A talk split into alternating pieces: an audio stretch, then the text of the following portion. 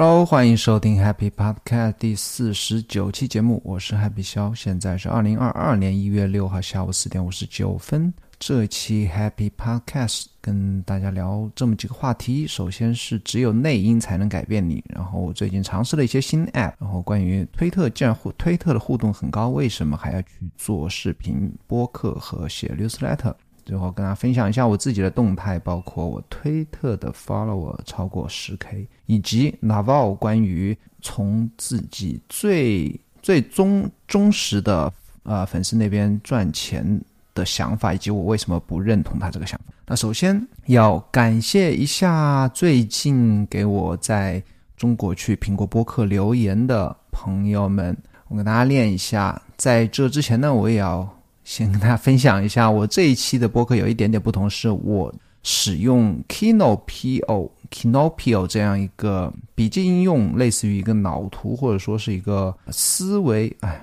类似于一个白板吧，我不知道怎么形容它。就是我在这样一个白板上面写下我所有这一期播客的提纲，然后会把这个白板分享链接分享出来，你可以去我的。关，如果你在中国区播客里是看不到链接的话，你可以去我的官方网站上找到这个，或者看关注我的推特，你可以看到我发出来这个白板的一个一个链接，你可以看到我这期播客我是怎么构思，怎么啊写下播客提纲，然后怎么对着这样一个提纲来讲录这期节目的。那首先感谢一下最近一个礼拜给我留言的，在中国去播客留言写好评的一些朋友，跟大家练一下。啊，首先是一个，我是应该倒叙啊，念最新发的留言是叫名字是叫贪心呀，当然这个名字他可能随意随意起的。他说订了很多 newsletter，但 Happy 笑的内容总让人感觉到 less is more 的精髓，经常受到启发，谢谢啦。只是我才知道有播客，加加加，非常感谢这个叫做贪心啊这样一个朋友，他是说的一个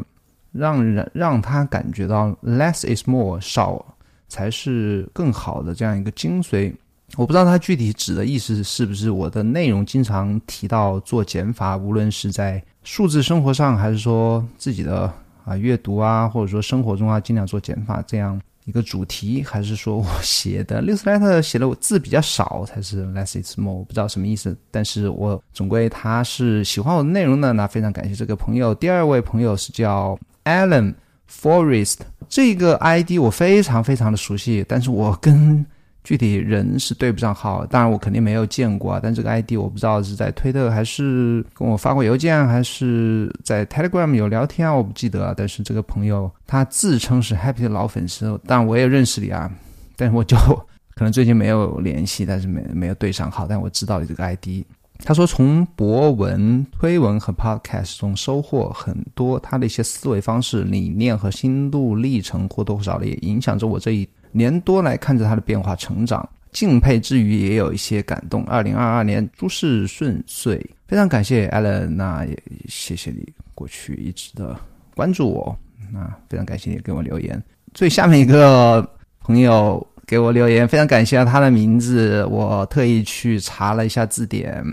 叫做“子昭”，子昭，呃，非常复非常复古的一个，这两个字都很难念啊。那我查了，我知道子昭。他说刚刚听完第四十八期，立马评价鼓励，值得学习。OK，也给我好五星好评，非常感谢这三位朋友。然后有的朋友直接给我五星好评，但是没有留言，我也非常感谢你们。只要帮我订阅，然后给我五星好评。我为什么要大家这么做呢？那如果你听到这里，也请帮忙订阅我的播客，然后给小五五星好评。因为我的播客在苹果播客里，我自己估计啊，被 推荐的可能性是微乎其微。因为看起来我一个人录，又没有什么背景，又没有话题，又不是那么的看起来很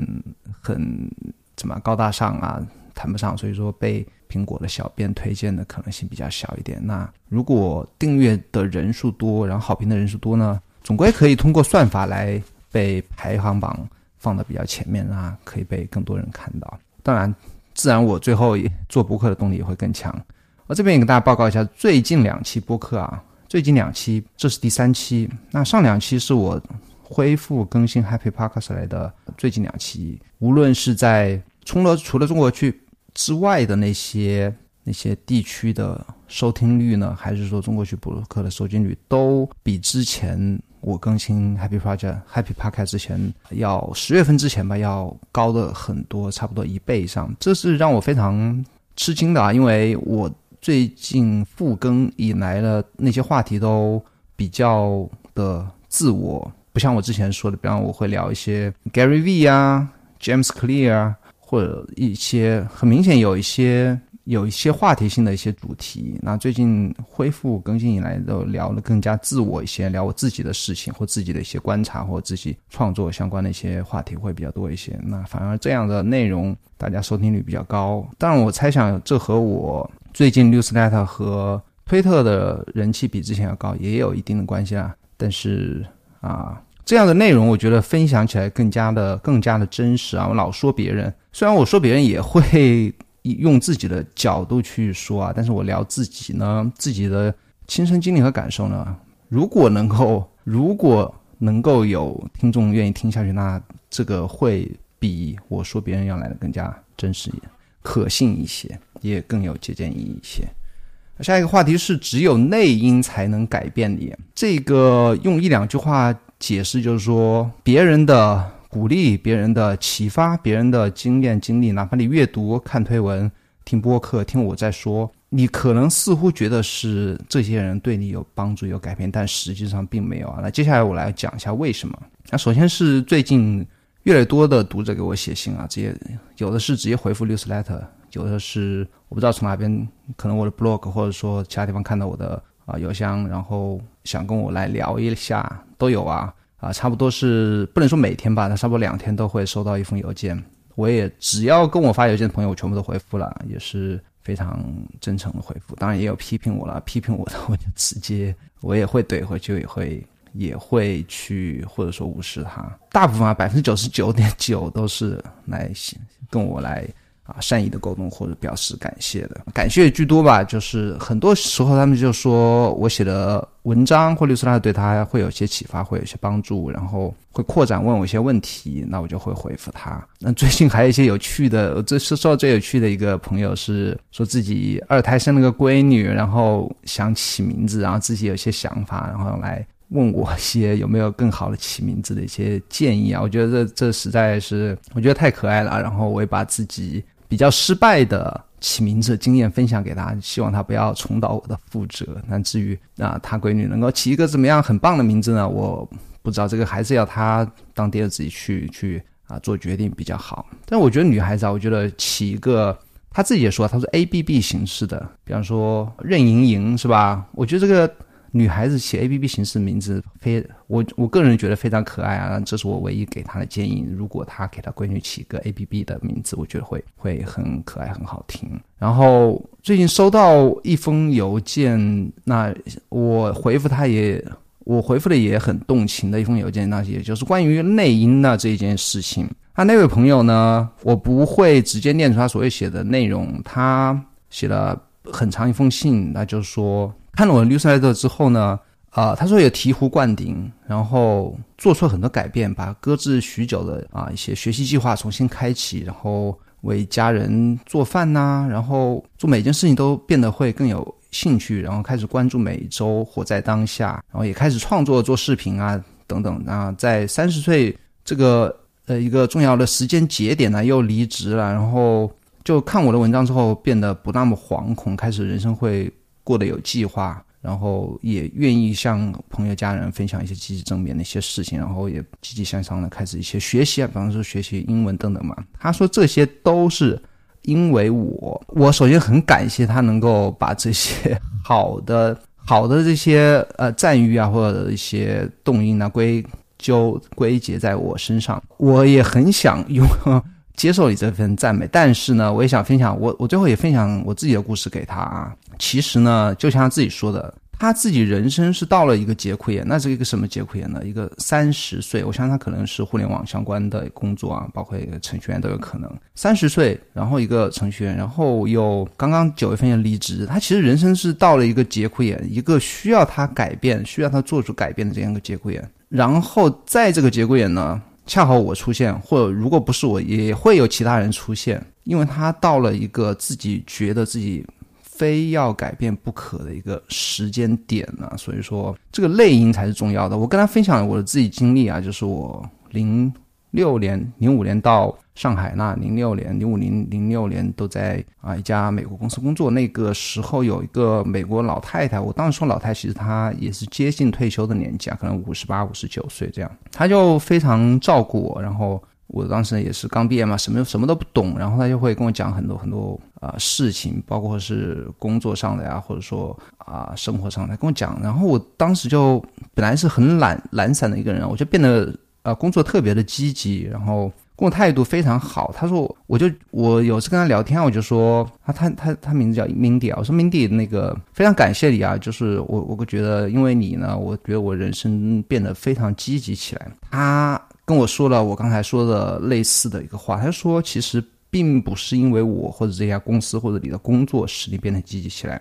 他说你一个人来到上海，然后你现在女朋友来了，然后你又没有房子，上海房价这么贵啊，其实零五零零六年已经非常贵了，对于我来说非常贵了，可能对别人来说不是。他说你的人生到了这样一个需要你去努力的时间点，所以说你才会去做出更积极的改变，而。并不是因为我或者谁，他说不是因为 Mindy 他自己。后来我想想也是对啊，那个时候真的是马上要成家，林亮还没成家，我零七年结婚的，然后零七年结婚之前买的房子吧，就那个时间点呢，是必须要我从一个懒散懒散了二十多年的那个状态要要改变，不然的话我可能就无法在上海能够立足下去啊，就是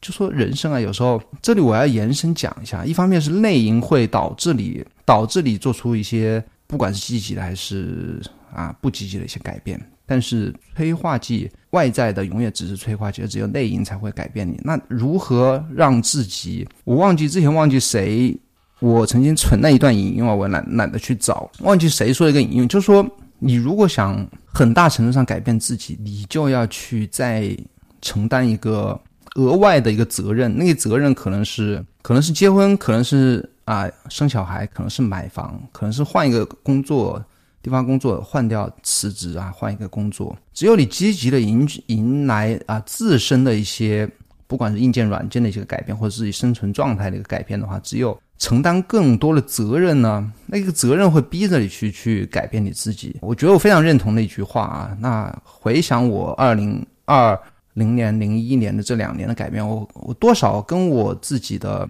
生活状态改变也有关系啊！就我，我们家二娃是零零年三月份出生的。我想，我想，我回想起来，我最近的改变，甚至跟他的出生也是有分不开的关系。当然，我自己过四十岁啊，那那个四十岁跟三十九、三十八岁有多少区别？我不认为有多少区别。包括跟三十五岁有多少区别？我不认为有多少区别。但是就是那个数字啊。就好像一道坎，然后你过了四十岁，身体开始走下坡路，然后你职场的话压力只会越来越大，然后你有二胎呀，然后等等嘛，又买房啊等等，那这些事情会逼着你做去做出一些改变。那如果你的觉得人生是啊越来越走下坡路或者温水煮青蛙，你不妨去尝试着啊接受一些新的挑战，给自己一点压力，然后承担一些。啊，之前没有承担过的责任，包括甚至工作上，你可以去请求啊带一个团队啊，或者说迎接更高的挑战等等吧。我觉得承担更多的责任是是由内而外来给自己带来改变的。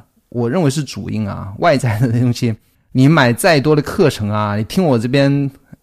讲些有的没的。或者看一些文章，我觉得这个都是这都扯淡啊！我觉得不会给人带来什么改变。我前面四十年我看那么多东西，励志的电影、电视剧，我我我没有任何改变。我不想，我觉得我有任何的改变。好吧，这是我想分享给你我的观点。然后最近尝试一些什么什么 App 呢？我老早就想换掉 One Password 这个密码密码管理软件，因为它从虽然已经改成订阅制很久啊，但是。它从 One Password 的下一代叫八代开始呢，它所有的密码只能存在它的服务器，那意味着有两点不好了的地方，我不能不太能接受。一个是密码放在它的服务器，它不让你放在任何第三方的地方，那这个一个是我觉得有风险。第二个呢，那意味着你没有自己保存的，当然也可以导出啊，但是它就没有一个让你属于自己的一个备份的这样一个默认的选项，就好像把一棵树只能吊在它的那棵树上吊死的这种感觉。所以我就尝试啊，也买了一个叫做 n Pass E N P A S S 这样一个密码管理软件，它是允许你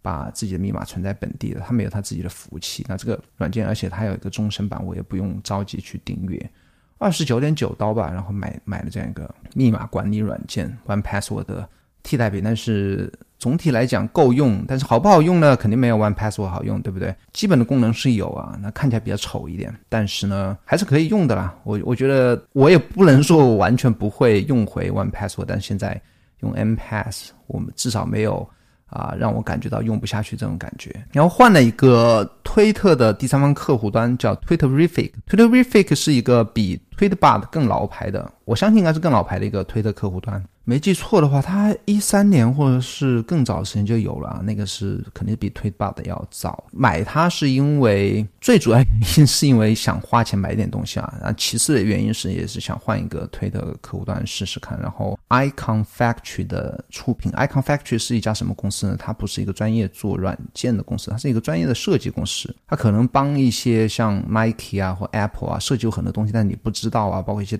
大公司像麦当劳啊什么的，他的帮这些公司做一些设计，可能是一些宣传品啊，或者一些网站啊等等这一些设计。那他自己也做一些 App，包括 Twitterific，包括那个 TOT Tot 这样一个笔记。软件，它就有自己一套特别独特的审美。其实我也专门写过一条推文啊，然后讲我对的 Twitter Twitterific 的一些理解啊。它是 Twitterific 六代，它是一百九十八人民币买断，我就买断了啊。但主要是因为花想花钱才去买这个东西，然后也发现有一些好处啊。它就是你用它的时候，你可以把下面几个菜单栏，你可以全部选为你订阅的 list。你甚至就可以看不到你所有的推特通知，本来就看不到推特通知啊。然后所有那别人回复的 at 你的，你也可以把它隐藏起来，换成换成是那个你想看的 list 啊。这样我觉得也是一个减少干扰的一种一种方式。然后 Twitterific 的话，其实唉，我说起来还是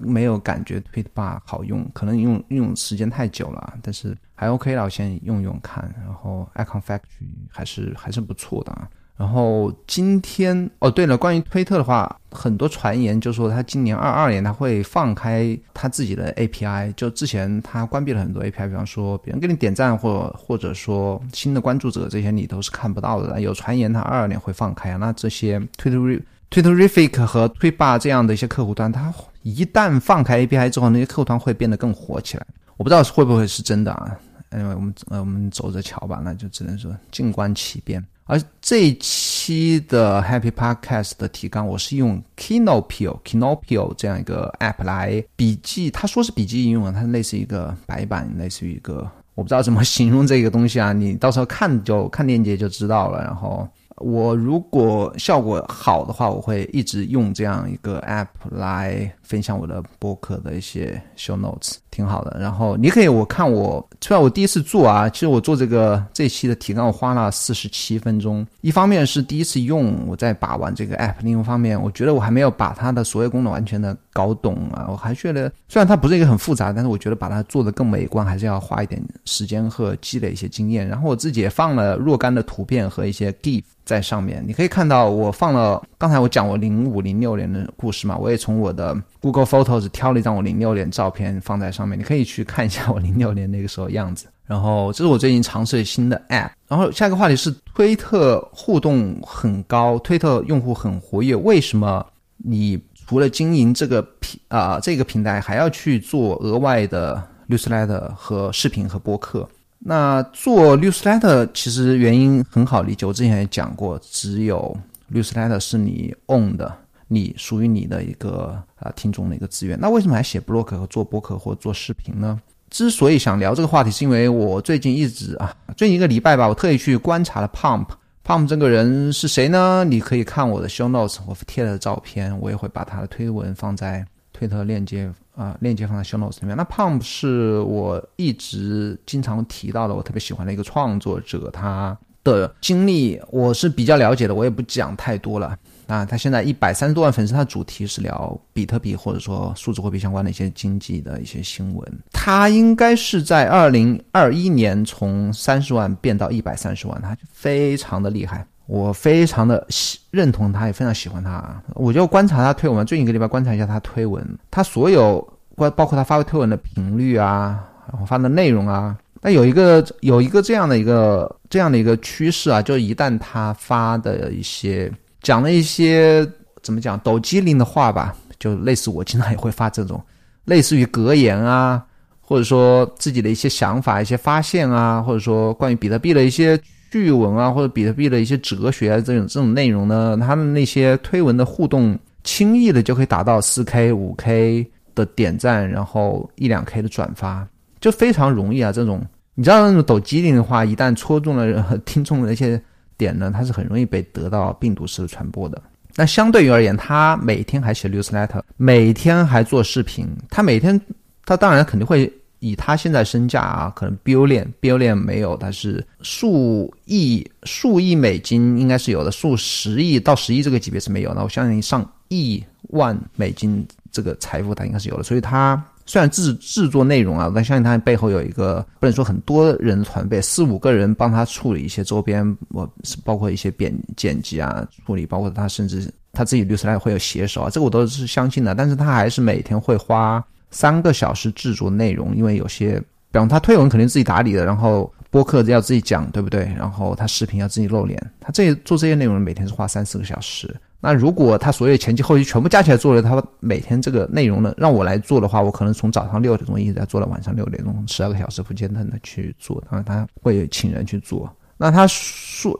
那基基本上他为什么推？回到重点啊，他为什么推文他可以？这么高的互动率，他反而要去做他的 newsletter blog 呃播客和视频呢？他播客我他的推文里面所有关于播客那些推文呢，只有多少？非常少啊，可能几百两三百个点赞，然后转发二三十个转发，那和他那些抖机灵的话是相差十倍以上。视频的观看率，视频的 YouTube 的粉丝呢，和推特的一百三十万来相比，可能只有十分之一。为什么要做这些内容呢？还是我之前分享过的一。段话，那被看见和被理解的区别。推特的一百三十万 follower 和我觉得应该是等同于 YouTube 的十三万的访客网。为什么这么讲呢？因为啊，甚至是播客的十三万的听众。因为推特它这个平台呢，大家打开推特，可能每个人少则一百个，多则一千个订阅，对不对？别人订阅你不代表就真的知道你是谁，或者真的了解你，他们只是手指不断的刷刷刷刷往上滚。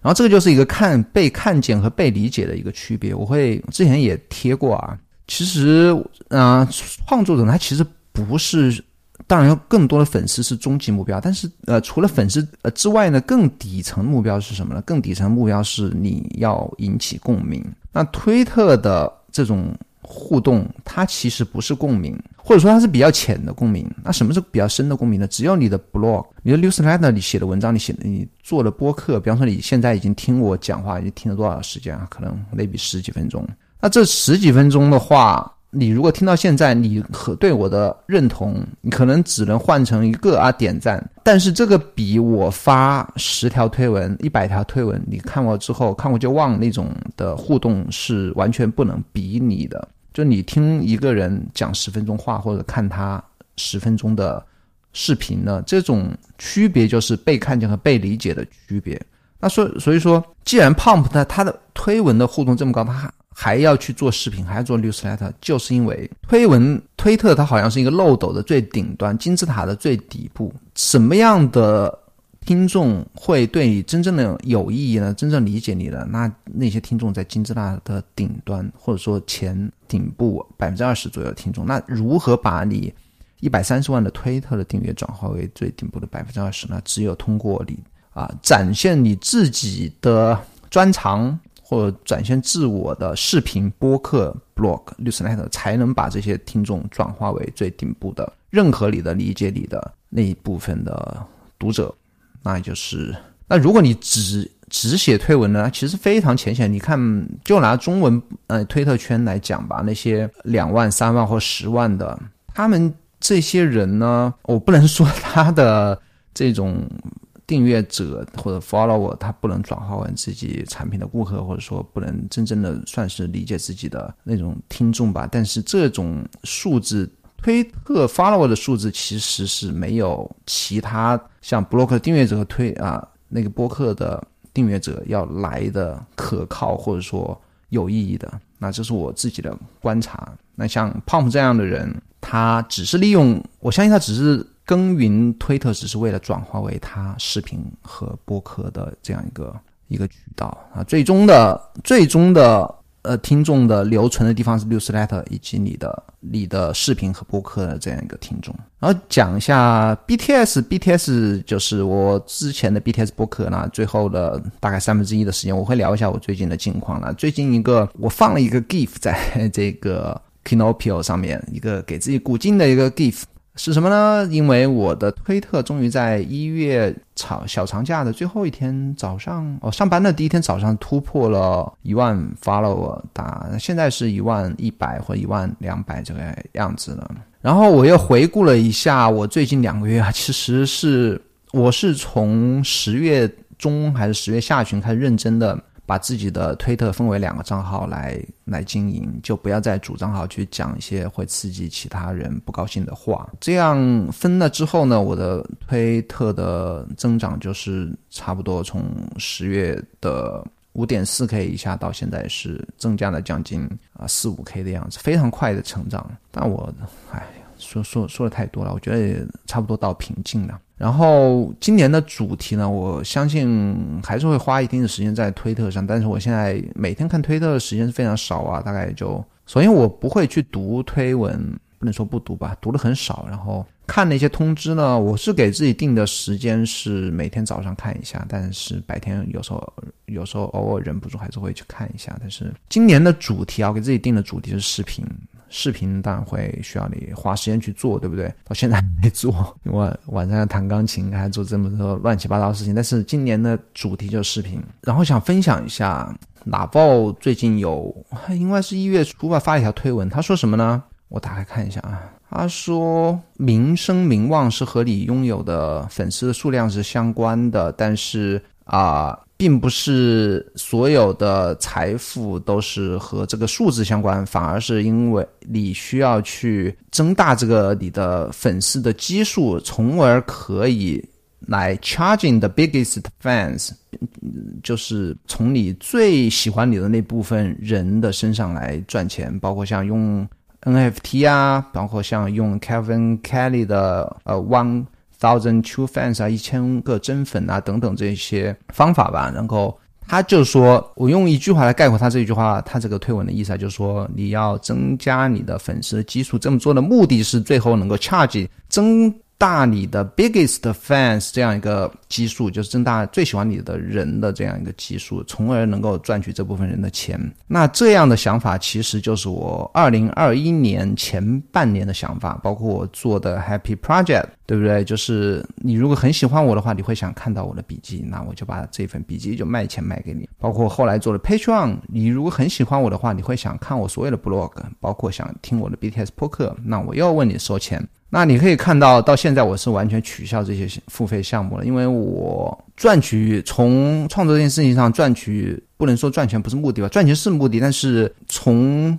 以拿到这种想法能够最尽最大化的以资本主义的想法能够尽最大化的赚钱，不是我的目的，我反而是会我包括现在我的计划，包括我为什么要做 YouTube 视频。我是因为 YouTube 它广告收入是非常高的，我之前讲过很多次了。我还是希望通过做视频能增加我的 YouTube 的订阅数，然后能够通过 YouTube 广告能够赚到成把 YouTube 广告成为我的创作收入的最大一块啊！这就是我为什么要做，一直说我要做视频。然后我像 YouTube 广告，它其实就不是收割最喜欢我的人的钱。那我今后绝对不会做的事情，已经放弃去做的事情就是。你如果很喜欢我，我就要啊想把想想方设法去赚你钱。我这种事情我已经放弃不会去做了，反而我会去贡献我能够贡献最大的价值给贡献给最多的人，然后从这所有人的身上平均能够啊收获回报。那这种回报形式无非就是 YouTube 广告，对不对？然后我做一些有趣的、有价值的视频，那每个人都会去看，一百。一万个人都会去看，那我平均的从每这一万个人所有的人身上获得均等的广告的收入，对不对？我不会说因为你特别喜欢我，OK，我就问你问别人都不收钱，你喜欢我你就给我十块钱，我不会做这样的事情。然后第二个想做的事情就是课程，因为我发现很多人哦，刚才聊了写信啊，很多人写信就问我如何学英文呐，我至少学收到过五封关于学英文的事情，那这个事情我就可以做嘛，做做一些视频，对不对？因为之前也说过要做一些，包括英文啊，包括如何使用笔记啊等等啊，我能够想到的可以分享给别人的。事情我都可以做成课程，但是课程的话，也不是问最喜欢我的收费，因为最喜欢我的人，他并不一定需要去学英文，也不一定需要去用一些笔记软件啊等等吧。那这课程，那相当于是一比一的回报吧。我为需要的人提供价值，他付给我对应的报酬。那这个是我不太认同拿包的地方。那他的想法，因为他自己是 VC 嘛，他只是站在一个企业的角度或投资的角度，或者说资本主义的角度。如何能将一个创作者的收入最大化？那其实我经历过，我能经历的，我也知道。其实我走他那条路，其实我，比方说，我去年的收入是两万九啊，就基本上是来自于 charge 我的 biggest fans。那今年我已经彻底放弃做这样一件事情。那我相信我今年的收入是肯定会超过这样一个去年收入，而且是远远超过啊。就一旦我的视频上正轨之后，我非常对这个还是挺有信心的。我就是完全放弃他的这条路啊，这是我哎想讲的。我不知道，我看一下今天聊了多少时间啊。结尾的话，还是想跟大家讲一下，如果你听到这里的话，我相信你多少还是可以啊，从我的博客里面获得一些我不知道。什么启发也好，什么价值也好吧，希望你能够在苹果播客里帮我点击订阅，Spotify 也可以啊，Spotify 帮我点击订阅，Spotify 应该也有好评，帮我留下五星好评。苹果中国区苹果播客不一定中国区啊，你美区任何日区都可以。苹果播客里帮我点击订阅，然后五星好评写下留言，我会念出你的留言，然后欢迎你跟我写信吧，想分享什么，想问我什么也都可以给我写信啊，欢迎你去看我的。啊，blog，我最近 blog 没更新，但我相信后续还是会一直更新的。happy 笑点 com，咱们下个礼拜四再见喽，拜拜。